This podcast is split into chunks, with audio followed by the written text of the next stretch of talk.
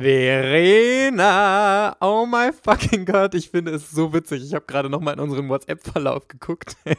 es, ist, es ist so geil, Leute. Ihr müsst euch das mal vorstellen.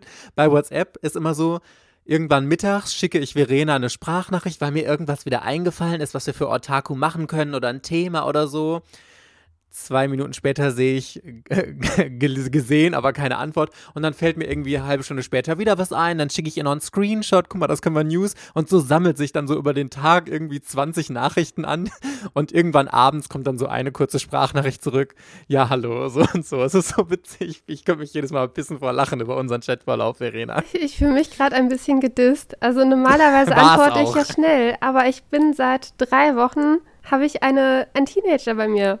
Und ich bin irgendwie so in so einer Art Mutterrolle und muss mich ganz viel kümmern. Oh, you're a Mami, Verena. Du bist jetzt Mama. Oh my fucking God. Ja, so Mama auf Probe bin ich gerade. Aber läuft doch ganz gut, oder? Und guck mal, du kannst die nächste Generation jetzt ans Manga und äh, Anime lesen und schauen heranführen. Richtig geil. Mache ich ganz fleißig. Ich habe jetzt mit ihr angefangen, Wolf's Rain zu gucken. Oh, oh. Und davor haben wir ja Vampire Night geguckt. Das fand ich schon mal ganz, ganz, ganz toll. Und Wolf's Rain sind wir jetzt so bei Folge 10. Also. Ist das gut?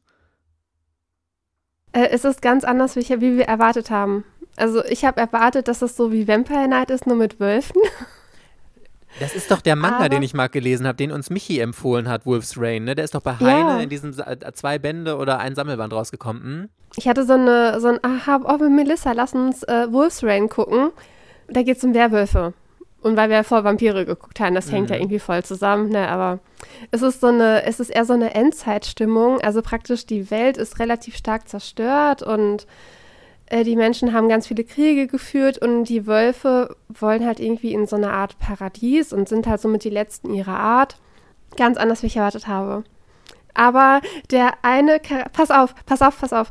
Der eine Charakter hat wieder die Synchronstimme von Johnny Depp. Oh, und wenn dann noch Yami Yugi dabei ist.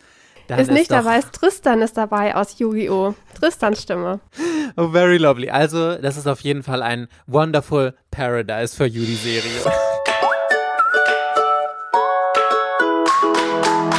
Herzlich willkommen bei Otaku, dem Manga- und Anime-Podcast. Yeah! Mit Verena und der Princess of Hohle Fritten, Mike.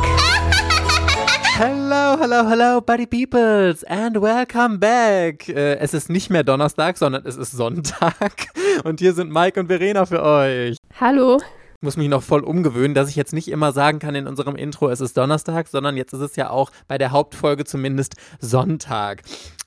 Und wir haben was richtig Tolles heute für euch vorbereitet, denn ich habe letztens noch mal so geguckt, was so die beliebtesten Folgen von uns waren, zumindest von den Aufrufen. Und nach der Folge mit Joachim Kaps, der äh, Interviewfolge, das ist die beliebteste Folge lustigerweise, ist es tatsächlich immer noch unsere Aussortieren-Folge. Das ist richtig krass. Also die ist ja schon super alt, aber die ist im Ranking so krass oben und hat so unfassbar viele Aufrufe.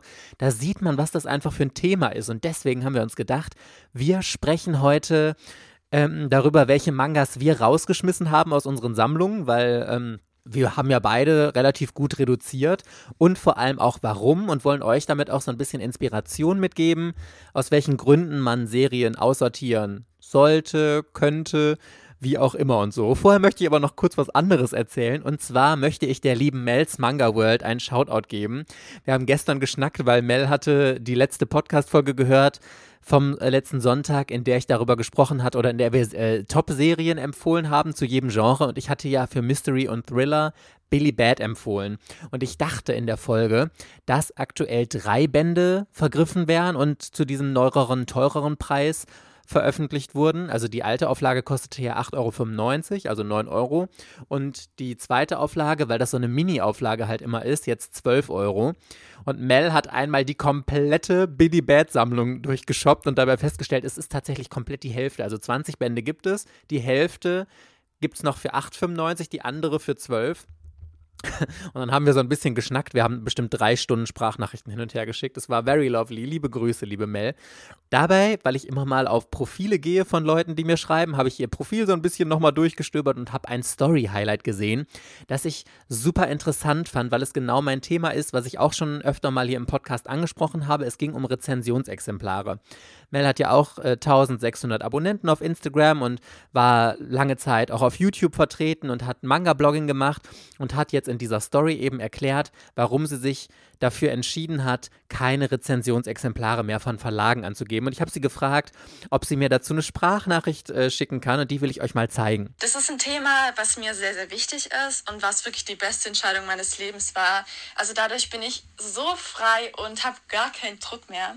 Ich hatte nämlich teilweise Rezi-Exemplare da, die sich angehäuft haben, weil ich einfach eigentlich gar keinen Bock hatte auf die Reihe, wenn ich ehrlich bin. Und dann lag sie da und dann dachte ich, oh, jetzt muss ich die lesen und dann muss ich auch was drüber schreiben. Und dann habe ich mir irgendwie alles aus der Nase rausgezogen, dass es halt eine Rezi ist.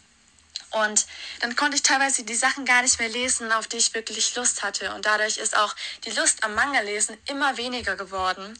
Und das ist halt richtig, richtig schade, dass man diesen Druck hat und man überhaupt nicht mehr frei ist in seiner Meinung. Und was ich auch gemerkt habe, dass ich halt erstens gar keine Lust mehr hatte auf Instagram, weil ich wusste, es liegt so viel auf meinem Lesestapel, also an Rezensionen, die noch nicht gemacht sind, dass ich teilweise gar, gar nicht mehr zum Lesen kam, weil ich die ganze Zeit Rätsel geschrieben habe und keine Ahnung, ich dann auch nicht mehr auf Instagram, Twitter und sowas gegangen bin, weil es mich so, so, so, so ja, fertig gemacht hat dass ich eben das nicht poste. Also ich finde es super interessant von ihr und ich kann das nur absolut unterstreichen, dass sie sagt, da ist einfach ein riesiger Druck hinter. Du hast immer das Gefühl, wenn du die Sachen von den Verlagen kostenlos zugeschickt bekommst, du musst dann was dazu machen. Du bist immer so in dem, was du liest, mehr eingeschränkt, weil du einfach nicht mehr dieses hast, du gehst in dein Manga-Zimmer, du hast dir alles selbst gekauft und du entscheidest spontan, worauf du Lust hast zu lesen, sondern du hast immer unterbewusst diesen Druck dahinter, ah, du musst jetzt eigentlich die Sachen lesen, die du als Rezensionsexemplare bekommen hast und sowas. Und wie sie das, äh, wie sie das so schön jetzt beschrieben hat, du verlierst irgendwann einfach die Lust am Lesen. Mal abgesehen davon, dass meiner Meinung nach klar gibt es trotzdem Leute, die Rezensionsexemplare bekommen und auch Sachen kritisieren, aber ich bin der festen Überzeugung, es färbt immer irgendwie ein bisschen deine Meinung, weil du ja dich auch mit dem Verlag gut halten möchtest, damit du weiterhin Rezensionsexemplare bekommst.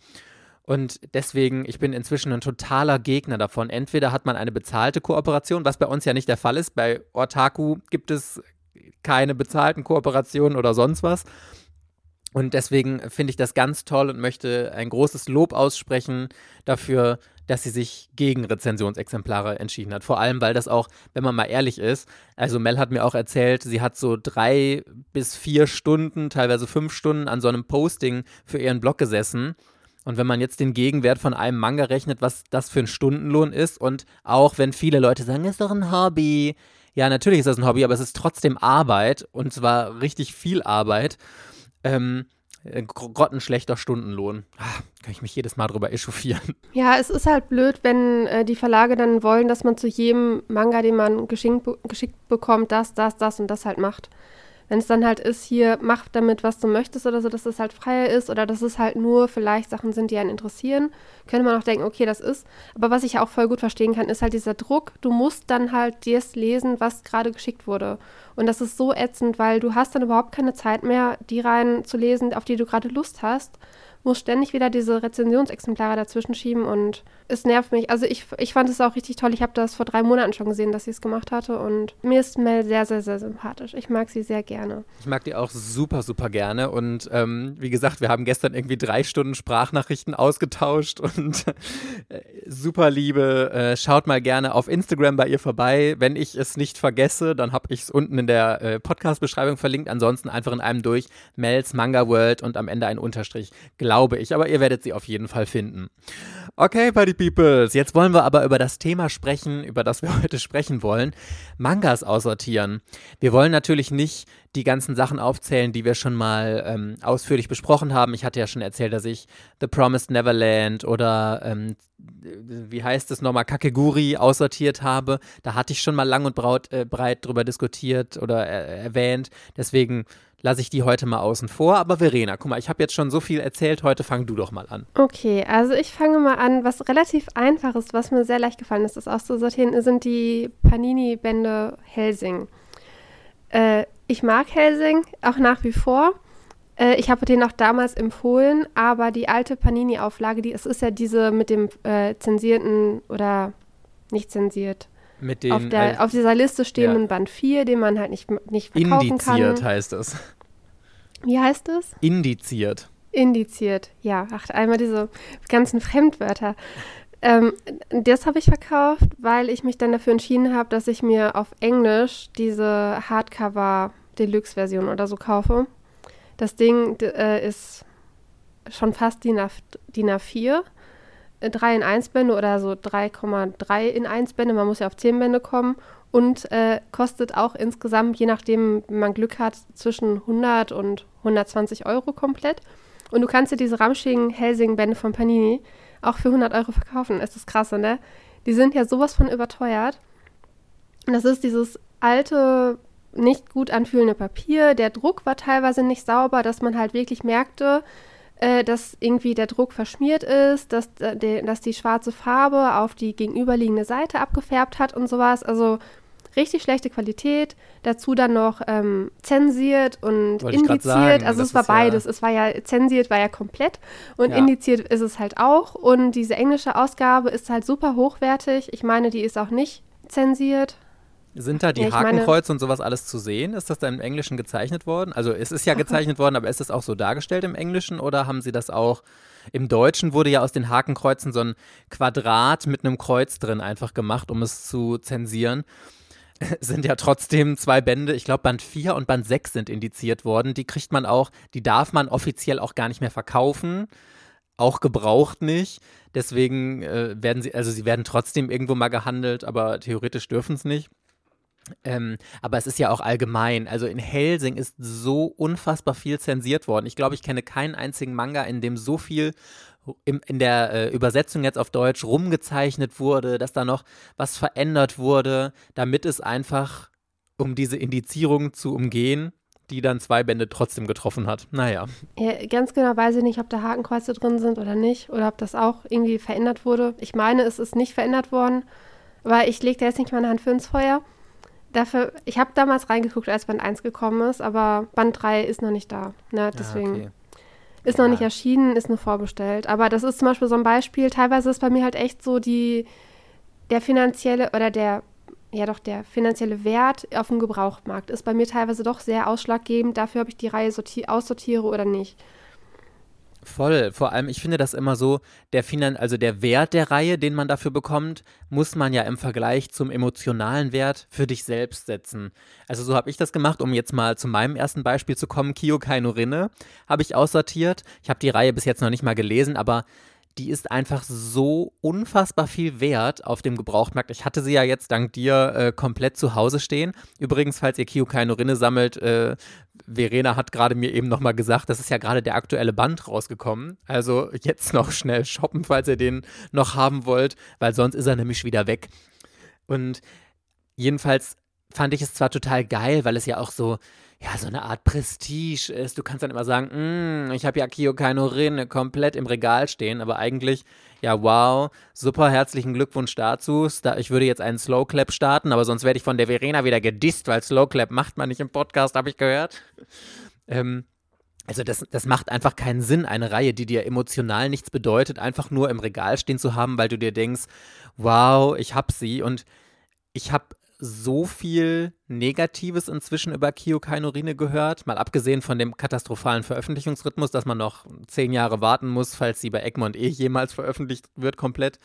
Aber das macht einfach keinen Sinn, eine, eine Serie, die einen Wert von mehreren hundert Euro gebraucht hat, also teilweise zahlt sie ja 50 Euro für einen Band, ist ja utopisch, das macht keinen Sinn, die im Regal stehen zu haben und dass sie da verrottet, wenn sie dir emotional nichts bedeutet. Und deswegen habe ich Kyokai no Rinne eben auch aussortiert und habe mir gedacht, da kann ich mir lieber das Geld dafür nehmen, das man dafür kriegt und das in Serien investieren, die ich eben gut finde und über die ich mich wirklich freue. Ich habe auch noch ein, bei mir so ein Verkaufsmuster festgestellt, äh, dass ähm, tatsächlich hängt das mit dir zusammen, oh, dass ich oh. voll viele Sachen nachgekauft habe, die dir voll gut gefallen haben, wo du aber diesen emotionalen Wert mit hast. Also, Ja. oder du hast eine Verbindung dazu. Und das war bei mir zum Beispiel bei Magic Knight Rayos so, bei One Pound Gospel, Rumiko Theater. Eigentlich ist es auch noch Mehmet Saga. Ich bin nur noch nicht dazu gekommen, die zu Ich fühle verkaufen. mich voll schlecht jetzt, Verena. Aber es ist halt, ganzen das ist ja jetzt kein, das, das ist ja jetzt nichts äh, Großes gewesen.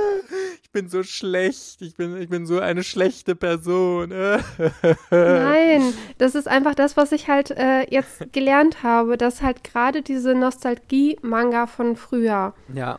Da sind halt einfach, das sind bei einigen sind das einfach so Herzensmanga. Aber wenn man selber diese Verbindung damals nicht so hatte, ist Ja. es abends so richtig, richtig schwierig, sowas dann noch aufzubauen. Ich bin auch mit Kamikaze Kaito Jan nicht warm geworden und das vergöttern ja viele. Ich meine, jetzt kommt von Egmont die verstehen. dritte Luxusedition dazu raus. Aber vielleicht ist das auch einfach nicht dein Genre dann, weil ich, ähm, weiß ich nicht. Es, es ist ja alles verschieden. Ich meine, Magic Knight Rares, ich mag ja Sailor Moon.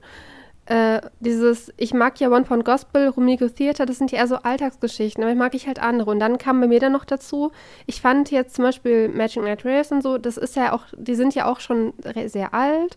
Das heißt, die Manga sehen auch nicht mehr so gut aus. Dann ähm, haben die für mich einfach mal, wenn ich die gesehen habe, dachte ich mir, die nehmen gerade Platz weg. Wenn die Manga jetzt hier nicht wären, dann könnte ich die Reihe schön dahinstellen, aber jetzt stehen diese blöden Manga halt gerade da und das habe ich halt immer gedacht und dann mussten die halt irgendwann weg. Lustigerweise, gerade bei Ray Art kann ich es irgendwie so ein bisschen nachvollziehen, weil ich habe die Reihe ja letztens gerereadet, komplett. Und ich glaube, dass ich inzwischen so ein Gefühl dafür habe, ob ich etwas nur noch aus Nostalgie gut finde oder ob ich es wirklich gut finde. Und bei Ray Art hatte ich tatsächlich so ein bisschen, dass ich gedacht habe, ich glaube, wenn ich die Reihe heute lesen würde, zum allerersten Mal, wenn ich sie noch nie gelesen hätte, dann hätte ich sie eher unterdurchschnittlich gefunden, also so mittel, ja, zumindest so mittelmäßig nur. Und nicht, dass ich sie so toll finde, wie ich sie jetzt finde, durch meine nostalgischen Gefühle. Also ich glaube schon, dass du absolut recht damit hast. Das ist eine Reihe, die findet man besser, wenn man diesen Nostalgiefaktor damit hat. Es gibt halt für so gut wie jedes Manga-Genre gibt es ja ganz, ganz, ganz viele Möglichkeiten, was man in diesem Genre kaufen könnte. Und meistens ist dann halt dieses Genre für mich, dass wenn ich sowas halt lesen möchte, ist es schon durch irgendwas anderes bedient eigentlich, was ich dann, wo ich entweder einen höheren emotionalen Wert mit verbinde oder was auch immer dann da halt ist. Ich fand jetzt auch bei ähm, K ähm, Kamikaze Kato Jan, ich mag auch den Erzählstil nicht. Oder bei Ray Earth, das war so schnell erzählt und das war alles so hoppla hopp irgendwie und dann war nach Band 3 war ja schon der erste Endkampf abgeschlossen und ich mir so, aha, wieder ein neuer Charakter, aha, das, das, ich bin überhaupt nicht mehr mitgekommen. Also ich kannte die Charaktere noch gar nicht richtig, da war die erste, der erste Arc war schon vorbei. Ja, ich verstehe das. Also lustigerweise ist das bei mir ja sogar eher das, was ich total gerne mag, dass Geschichten nicht so sehr gestreckt werden, sondern relativ gerafft. Aber ich verstehe absolut, was mich bei Ray Art jetzt im Nachhinein auch so ein bisschen nervt, ist, wenn Stories einfach so geradlinig sind. Also ich meine damit, die Charaktere werden, das ist ja auch so ein bisschen Isekai, werden da in eine andere Welt gezogen und ähm, haben ein Problem. Es wird gelöst. Also klar gibt es so eine übergeordnete Handlung, aber es ist immer, es gibt ein Problem, es wird danach sofort gelöst. Nächstes Problem, es wird gelöst. Und ich mag das, wenn die Geschichte so ein bisschen verworrener ist, sondern wenn ein Problem aufkommt, dann passiert aber erstmal noch was anderes und das Problem vom Anfang wird dann erst später gelöst, dass das so ein bisschen verstrickt ist und nicht immer dieses Prinzip Problem, Lösung, Problem, Lösung, Problem, Lösung. Dann ist das so ein bisschen so abgefrühstückt. Und das ist mir tatsächlich bei Ray Arth jetzt relativ stark aufgefallen, was mir nicht so gut gefallen hat haben aber lustigerweise relativ viele Serien, habe ich so im Nachhinein das Gefühl. Aber also es trübt das für mich nicht, weil, also ja, ich glaube, das hatte ich schon mal im Podcast gesagt. Ich meine, was kriegt man für Ray Arth? 12 bis 15 Euro oder so, also so gut wie gar nichts. Und dafür mag ich einfach die nostalgischen Gefühle zu sehr, wenn ich das im Regal stehen sehe. Und deswegen werde ich die Serie auch auf jeden Fall behalten. Alleine schon, weil es Clamp ist und ich Clamp einfach so sehr liebe. Aber ich kann total verstehen, dass du sie aussortiert hast. Was hast du denn noch so aussortiert? Pass auf, lustigerweise aus dem genau gleichen Grund wie du oder aus einem ähnlichen. Ähm, hat auch mit nostalgischen Gefühlen zu tun. Und zwar habe ich einen ganzen Schwung von Arina Tanemura-Mangas aussortiert. Kamikaze Kaito-Jan nicht, weil die Serie finde ich nach wie vor absolut großartig. Aber ich habe ja schon immer gehadert mit Full Moon wo Sagashite und Shinji Domei Cross zum Beispiel. Und ich habe die eigentlich immer nur, jetzt auch als ich mir Mangas wieder neu gekauft habe oder meine Rebuy-Eskapaden hatte, habe ich mir die gekauft aus diesen nostalgischen Gefühlen und weil ich einfach Arina Tanemuras Zeichenstil so sehr liebe und sowas. Aber ich habe jetzt einfach eingesehen, ich fand ja Full Moon Wosagashite früher schon scheiße und ich habe mir dann jetzt nach Jahren später gedacht, okay, ich habe die Serie äh, oder die Geschichte damals einfach nicht verstanden und so. Habe es jetzt nochmal angefangen und ich fand es nach einem ganz guten Start dann doch irgendwie total nervig und ätzend. Das gleiche bei Shinji Domei Cross. Und deswegen habe ich mir gedacht, ganz ehrlich, also nostalgische Gefühle, gut und schön, aber wenn man eine Reihe einfach trotzdem richtig kacke findet, dann macht es einfach keinen Sinn, die in seinem Regal stehen zu lassen. Und das ist jetzt einfach der Fall. Und ich kann Arina Tanemura noch so sehr mögen. Es macht keinen Sinn, das bei mir im Regal stehen zu haben. Gut, bei Full Moon oder so kann man jetzt auch wieder die Begründung sagen, ja, mein Gott, was kriegst du dafür? 15 Euro auch oder so und weiß ich nicht. Aber andererseits für 15 Euro kriegt man auch wieder zwei wunderbare neue Mangas und deswegen habe ich mich jetzt dafür entschieden, auszusortieren, gerade weil ich ja auch so viel Ballast einfach loswerden wollte. Ich merke richtig ganz krass im Moment, dass ich glücklicher werde, je weniger Mangas ich habe. Also es geht mir gar nicht darum, gar keine zu haben. Das ist nicht das, was ich meine. Aber ich finde immer mehr, dass Leute diesen Gedanken weg, wegwerfen müssen, du bist ein schlechter Sammler oder du bist kein Fan, wenn du Mangas verkaufst. Nein, das ist totaler Bullshit. Mangas liebst du trotzdem, aber du kannst einfach nur die Serien behalten, die du auch wirklich gut findest. Und wenn deine Sammlung einfach riesengroß ist, du kaum noch Überblick hast, dann, also mich persönlich hat das total runtergezogen und frustriert. Und wenn du diesen riesigen Stapel an ungelesenen Sachen hast und deswegen finde ich das super wichtig, auszusortieren, Klarheit zu schaffen, eigentlich nur zu kaufen, was man auch liest oder Sachen, von denen man weiß, das hat mir nicht gefallen oder das werde ich sowieso nie lesen, sortiere es einfach aus, verbuch es halt unter hab was gelernt, war jetzt einfach ein Fehlkauf und raus damit. Es macht keinen Sinn, das in eurer Sammlung zu haben. Und ihr seid keine schlechten Fans, ihr seid dadurch nicht schlechte Sammler oder sonst was. Das ist totaler Bullshit. Das habe ich jetzt schon ein paar Mal von irgendwelchen Leuten gehört. Wenn man Serien aussortiert, die einem nicht gefallen haben. Und ich finde das sogar ein Zeichen von Stärke, wenn man diese Erkenntnis hat, wenn man nicht diesen unfassbaren diese Sucht hat, die ich ja wirklich, ich würde das wirklich als Sucht bezeichnen, was ich jahrelang hatte, dass ich immer mehr und mehr und ich war total im Kaufrausch und habe noch dies gekauft und jenes gekauft.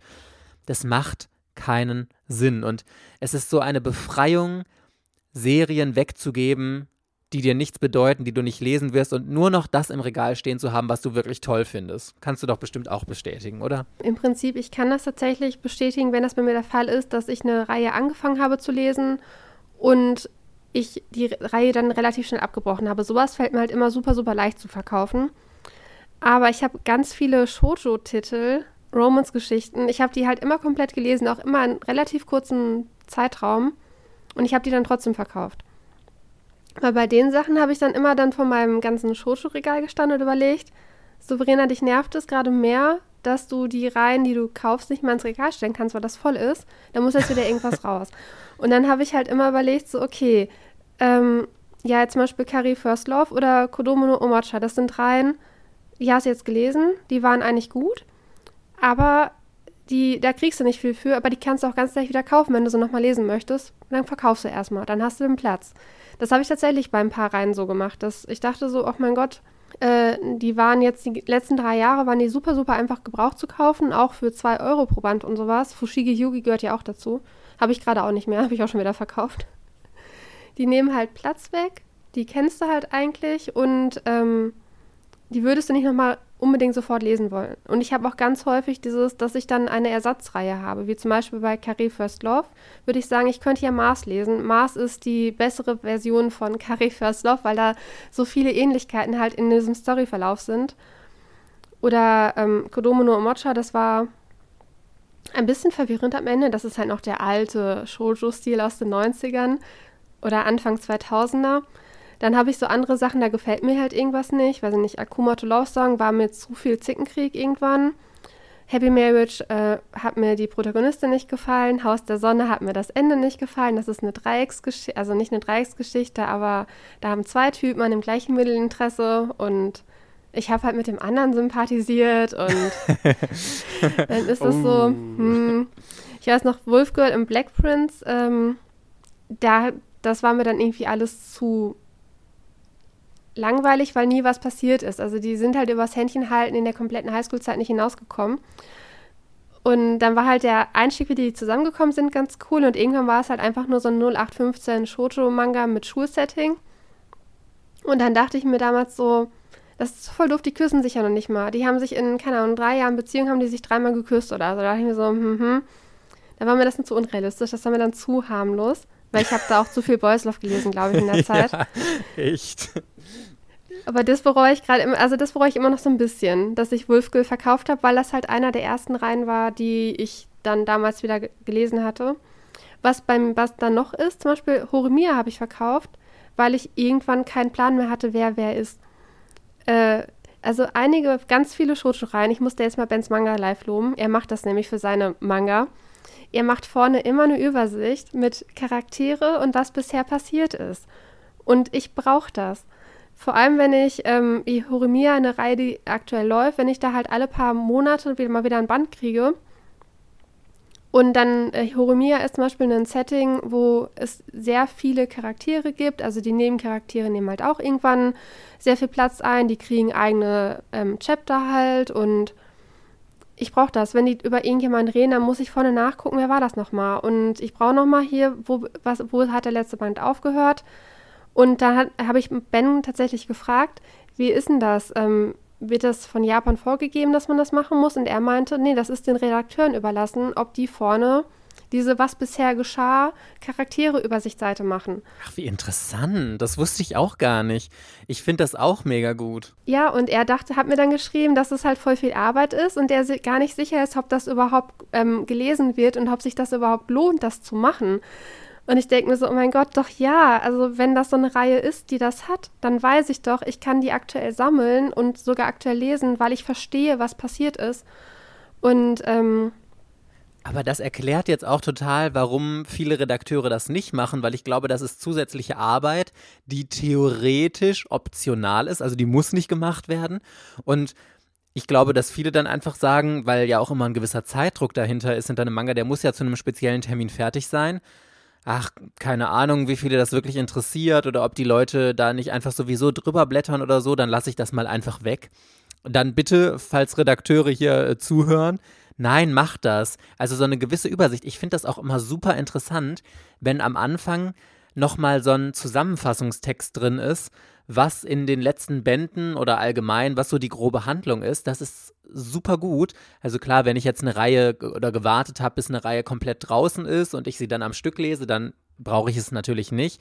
Aber gerade wenn du eine Reihe regelmäßig verfolgst und die kommt alle zwei, drei Monate oder so raus, dann ist das super gut, einfach nochmal so eine kurze Auffrischung zu bekommen. Das hast du ja auch bei Serien. Und da binge-watchen wir ja inzwischen auch meistens.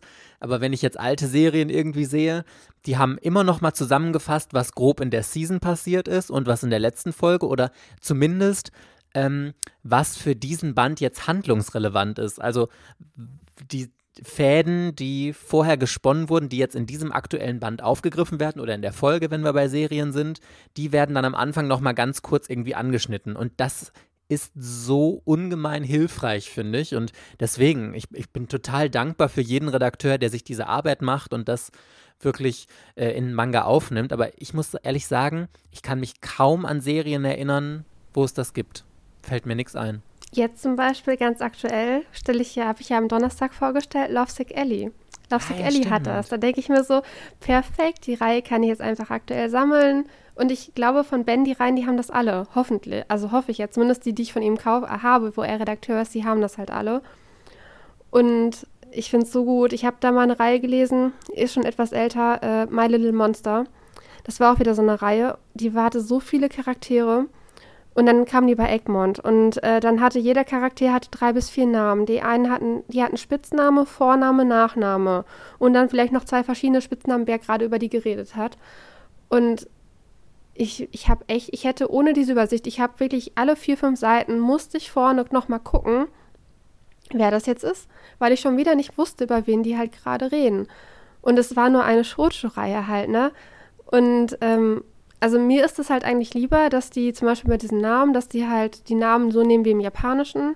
Wenn die Vorname nehmen, nehmen sie Vorname und Nachname, Nachname. Und dann steht halt einfach vorne das Bild von dem Charakter mit Vorname und Nachname. Fertig. Und dann checke ich das halt auch, wer das ist. Weißt du, bei welcher Reihe ich das, äh, wo ich mich gerade erinnere, das total super fand? Angel Sanctuary. Hätte ich diese Übersicht bei Angel Sanctuary nicht gehabt, ich hätte die Geschichte nicht verstanden, auch bei unserem Buddy Read. Jetzt ist es ja eh unfassbar komplex, aber ich hätte es nicht gereilt. Und ich glaube, dass diese Charakterübersicht nicht in jedem Band war, sondern nur in Band 1, 2, 3 oder irgendwie sowas. Nee. Verwechselst du das nicht gerade voll? Ich Nein. meine, bei Angel Sanctuary stand vorne immer, was in dem Band passiert. Das wurde, hat, man hat, also man durfte das gar nicht lesen, weil das total gespoilert hatte.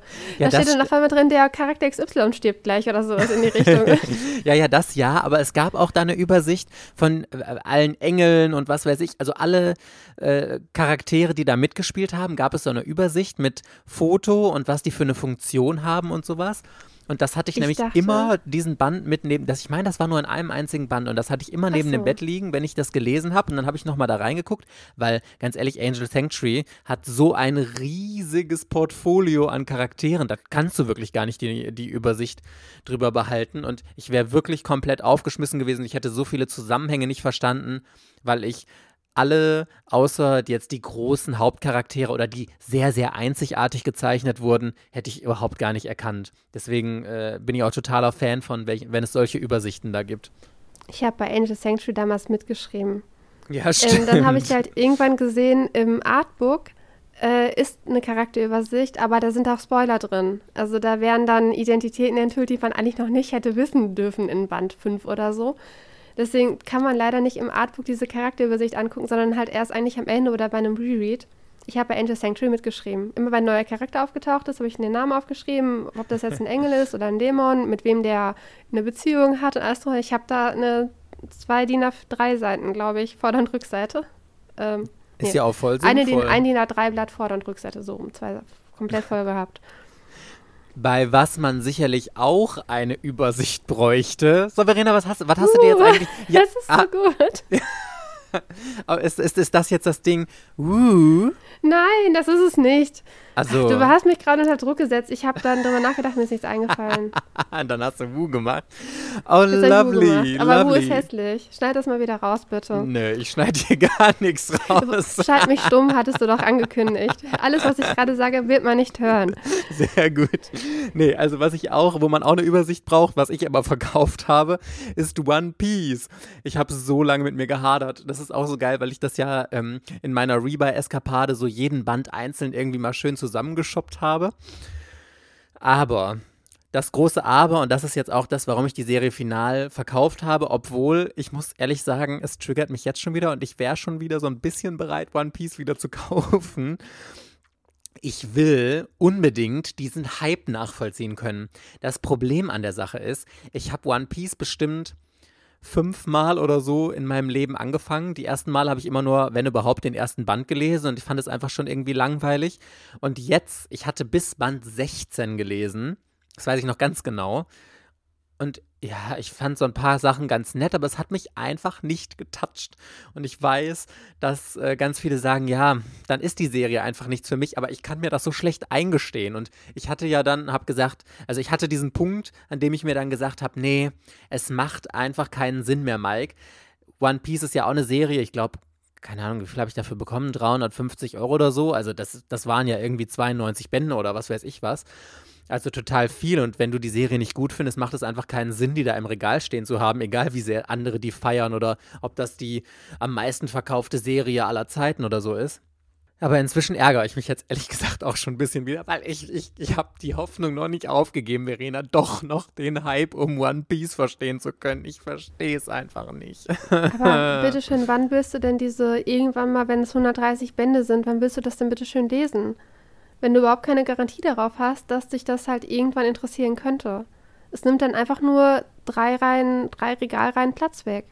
Ja, ich weiß es ja. Also tief in meinem Herzen weiß ich das und so schnell werde ich mir One Piece auch auf jeden Fall nicht mehr kaufen. Aber ich muss sagen, das ist tatsächlich eine der Reihen, die mir am schwersten gefallen ist zu verkaufen. Lustigerweise, ich überlege ja auch immer mal wieder bei Detektiv Conan, ob ich das verkaufe, aber da hatten wir ja schon mal drüber gesprochen, weil ich mir immer denke, werde ich Detektiv Conan, ich habe 96 Bände, glaube ich, sind es inzwischen im Regal davon stehen, werde ich das jemals nochmal lesen? Wenn, dann pickst du dir halt mal so einzelne Fälle raus. Aber da konnte ich mich einfach nie überwinden, weil ich mir mal denke, also da ist der Nostalgiefaktor so groß und selbst wenn ich irgendwie 400 Euro oder so für Detektiv Conan bekommen würde, bedeutet mir die Serie einfach zu viel, als dass ich sie jetzt irgendwie hergeben würde. Deswegen bleibt Detektiv Conan auf jeden Fall hier bei mir im Regal. Aber lustig, dass ich bei Detektiv Conan sogar drüber nachgedacht habe und es mich trotzdem immer noch bei One, One Piece so triggert, obwohl ich da wirklich gar keinen Bezug zu habe. Du kannst, du kannst es mit One Piece wie ein Pfandleihsystem betrachten. Ich meine, du hast die jetzt abgegeben an irgendjemanden, hast du für 350 Euro bekommen. Wenn du sie irgendwann wieder haben möchtest und du sagst, okay, ich versuche für 350 Euro One Piece wieder zu bekommen, dann würde das doch klappen.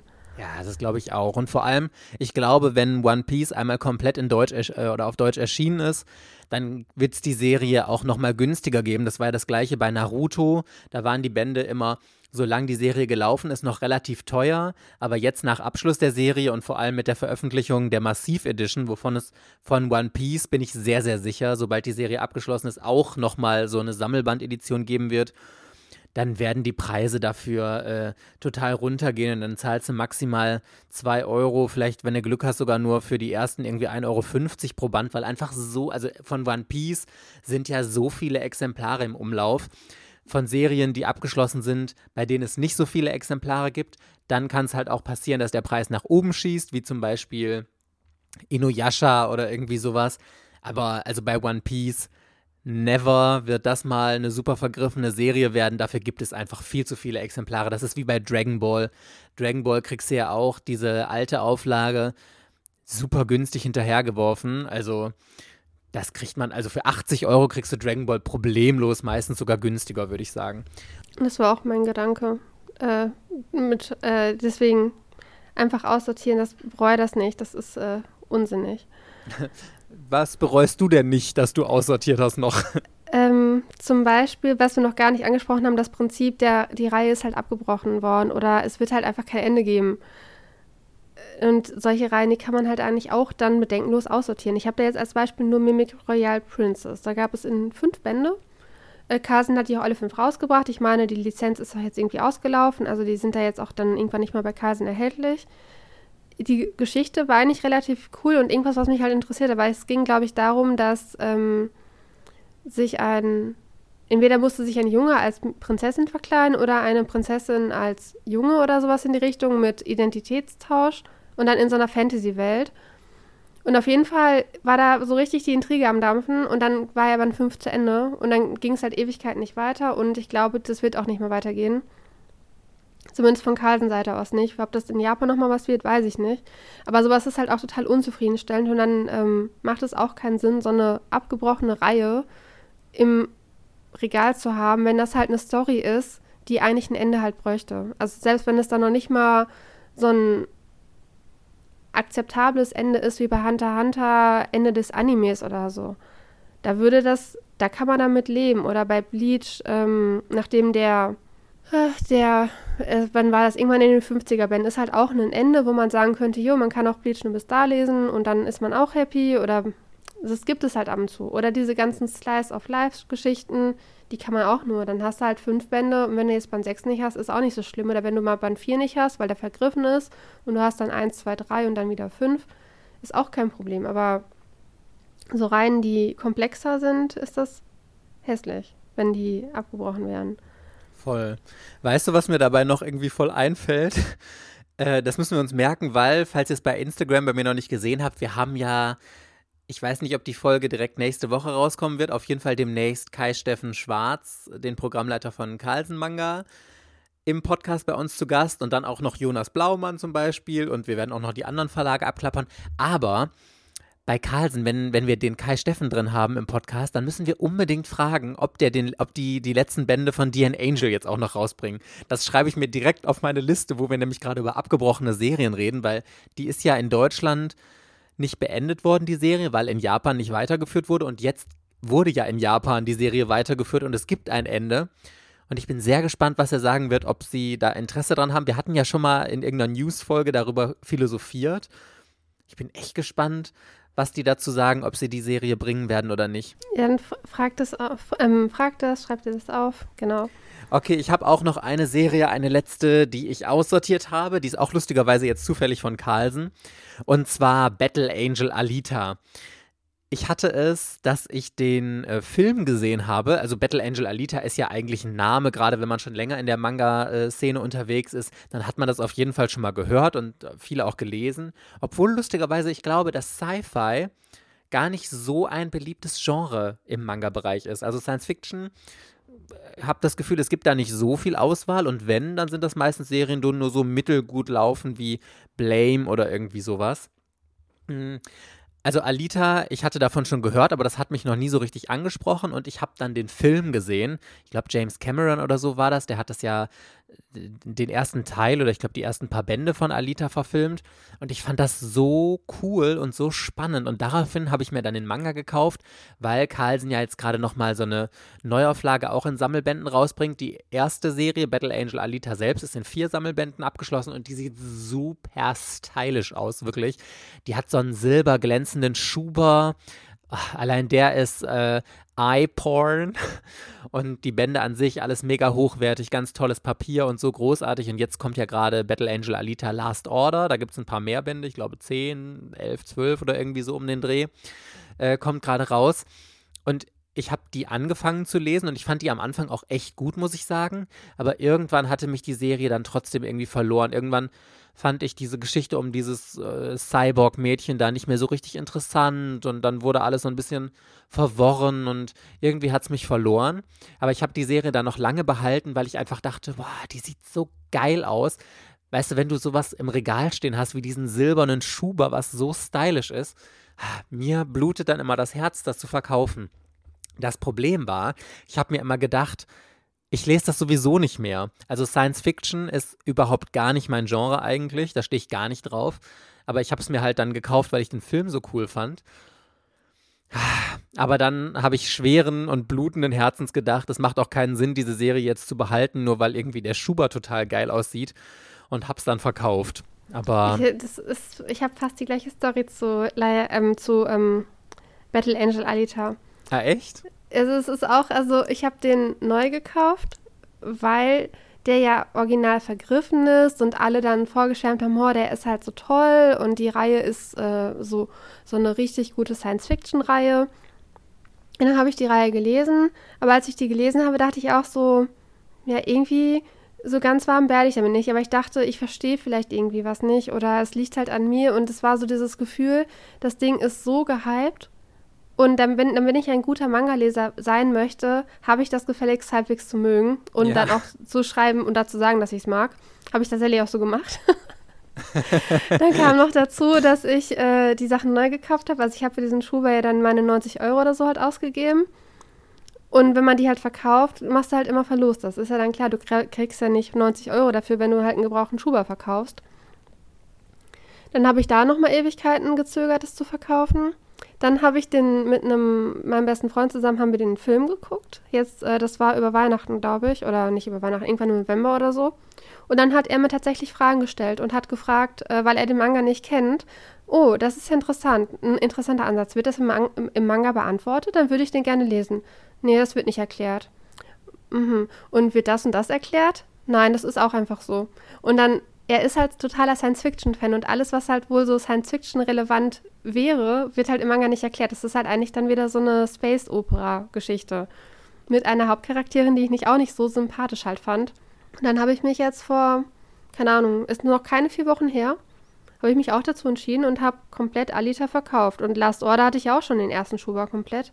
Habe ich auch nur Band 1 gelesen und weg, weil ich auch genau wusste, ich, immer wenn ich an Alita denke, ich würde es nicht nochmal lesen wollen. Und dann dachte ich irgendwann, äh, tu es weg, du hast äh, eh zu viel. Du, du möchtest eigentlich gerne Platz haben. Ich hätte ganz gerne meine Manga so, dass die nicht mehr in zwei Reihen stehen.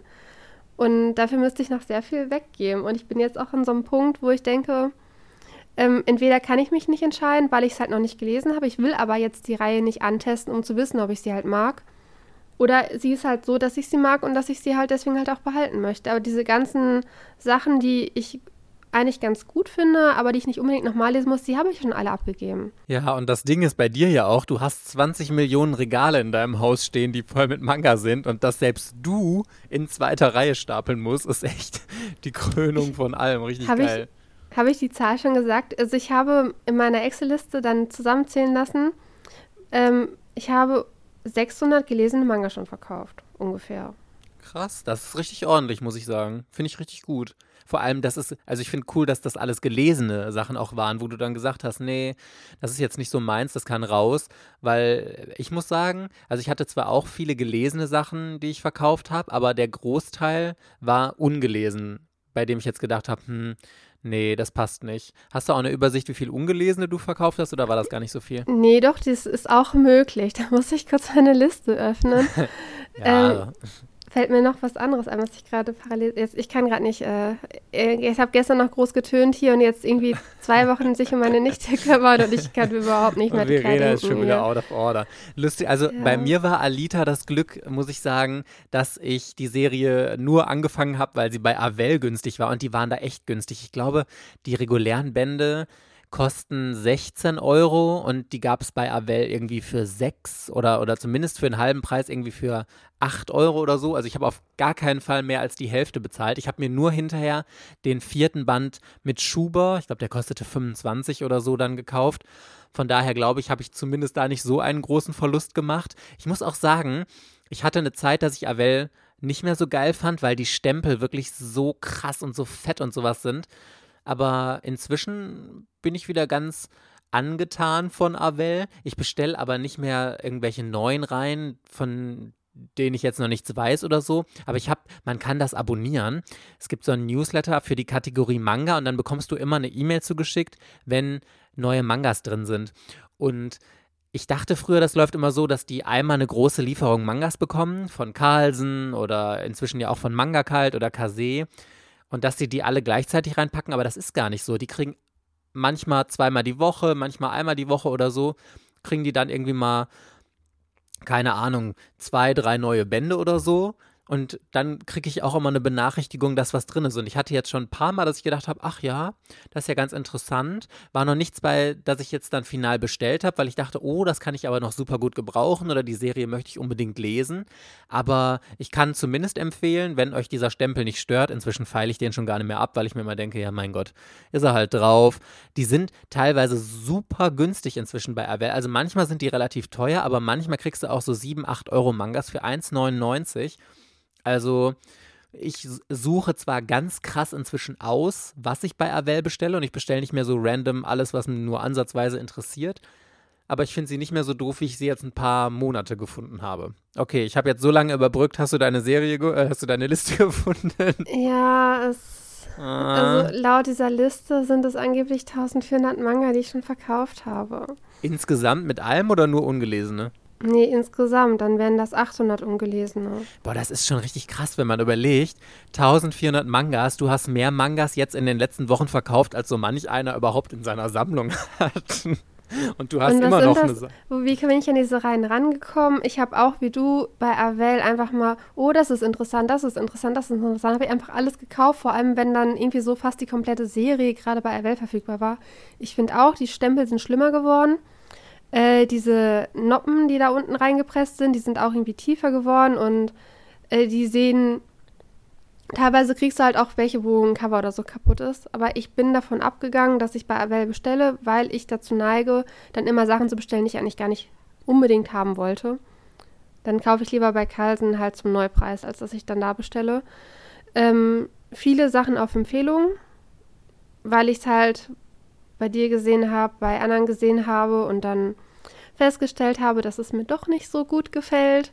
Teilweise Sachen, die ich komplett ungelesen verkauft habe, weil ich dann dachte, du hast niemals im Leben so viel Zeit, das alles zu lesen. Ähm, und dann, okay, dann bin ich teilweise die Genre durchgegangen, dass ich gesagt habe, okay, ähm, nehmen wir mal allein diese Shonen Jump-Titel, die in Deutschland alle schon rausgekommen sind. Äh, dann ähm, Zähl mal, geh mal durch, was du hast. Ah ja, das, das, das und das. Das möchtest du noch lesen, das auch, das auch, das auch. Und dann kommen halt irgendwann mal noch so Titel, so am, auf Platz 20 oder so ähnlich. Die kannst du verkaufen, weil bis du da angekommen bist, wenn du sagst, okay, liest du lieber den oder den? Ja, den. Und lieber den oder den, dann kommst du halt irgendwann so ne, zu so einer Rangfolge und dann halt die letzten Vertreter dieses Genres können dann halt gut verkauft werden. Ja, finde ich eine äh, sehr, sehr gute Einstellung. Und ich finde auch, das zeigt immer wieder, dass das Allerwichtigste ist, seinen eigenen Geschmack zu kennen, welche Genres, welche Arten von Geschichten finde ich gut, weil nur dann kann man sich auch nach Empfehlungen von anderen richten. Ich habe das auch ganz oft, dass ich jetzt in meiner äh, in meinen DMs bei Instagram oder so, dass mir Leute auch Serien empfehlen, sagen, hier Mike, das habe ich gerade gelesen, das äh, wollte ich dir mal empfehlen oder so und ich muss dann immer zurückschreiben. Ich habe es mir mal angeguckt, aber es tut mir leid, aber es ist einfach überhaupt gar nicht mein Geschmack, das, was mir gefällt und so. Und deswegen immer ganz, ganz wichtig, wenn ihr auf Empfehlungen hört, haben wir ja schon mal gesagt hier im Podcast auch, bei uns, egal, bei irgendwem, kauft nicht das nur, weil ein anderer das gut gefunden hat, weil er damit nostalgische Gefühle hat oder weil ihm die Geschichte gefallen hat oder sonst was. Es ist einfach wichtig, seinen eigenen Geschmack zu kennen und von der Inhaltsangabe, vom Zeichenstil, whatever, wovon auch immer, zu sagen, okay, das könnte eine Geschichte sein, die passt mir in mein Raster. Und wenn dann noch jemand anders gesagt hat, der vielleicht einen ähnlichen Geschmack hat, wow, die Serie war total super, dann ist das ein perfekter Grund zu genau. kaufen. Ansonsten nicht. Das sind so schöne Abschlussworte, deswegen bei dir war es immer Romance, ne? Ja. Und bei ja. mir ist es tatsächlich Mystery. Dieses ganze Mystery-Horror ist auch nicht so meins. Ich bin auch diese ähm, erwachsenen Depri-Manga, diese Inyo Asano-Geschichten. Ich habe die ganzen Einzelbände abgegeben. Äh, ich habe jetzt auch meine ganzen Jiro Taniguchi-Sachen verkauft, bis auf Gipfel der Götter. Aber alles andere werde ich auch niemals lesen. Das ist mir auch wieder zu da bin ich noch zu jung für, um das gut zu finden, habe ich mir gedacht. Ich habe das lustigerweise, fällt mir gerade auch ein, noch bei Osamu Tezuka. Den hast du ja eine Zeit lang so krass gehypt und ich habe ja wirklich alles Mögliche von Tezuka. Ich hatte mir Buddha gekauft, ich hatte mir Kirihito und sowas gekauft. Und ich, hab, ich musste mir einfach eingestehen, ich wollte das ja, ich wollte das unbedingt gut finden. Und ich fand es aber nur so mittelmäßig und ich habe immer gedacht, ach, so richtig toucht es mich nicht. Aber das war auch, ich wollte es unbedingt gut finden, weil du es gut gefunden hast. Und ich habe mir jetzt aber dann auch eingestanden, deswegen habe ich ja zum Beispiel Buddha verkauft und Kirito werde ich auch noch verkaufen. Das ist einfach nicht meins. Und das ist dann auch vollkommen in Ordnung, finde ich immer. Ja, man muss es nur lernen. Und ich finde, es ist halt super schwer zu lernen, ja. weil du durch so Social Media, du hast, egal welche Nische, kennst du irgendwelche Leute, die das total feiern. Und ich bin dann immer erstmal in so eine Art Kaufrausch verfallen und boah, ich will jetzt auch unbedingt dieses Genre halt haben und kaufe da voll viel von und stelle dann fest so, nee, das ist doch nicht so meins. Ach ja, diese Spielemangas finde ich auch nicht so geil, zum Beispiel. Außer Yu-Gi-Oh! Das, äh, das schon, aber das ist Nost da bei Yu-Gi-Oh! ist 95% Nostalgie drin, was meine Meinung verfälscht. Alles andere ist dann immer so. Mhm. Okay, Party Peoples, das war unsere Folge für heute. Wir wünschen euch noch einen äh, wonderful day. Hoffen, ihr hattet einen schönen Sonntag oder was auch immer für ein Tag heute ist, an dem ihr uns hört. Und dann hören wir uns nächste Woche Donnerstag, denn da gibt es ja schon die nächste Otaku-Folge am Otaku-Donnerstag wieder. Bis dann. Tschüss. Ciao.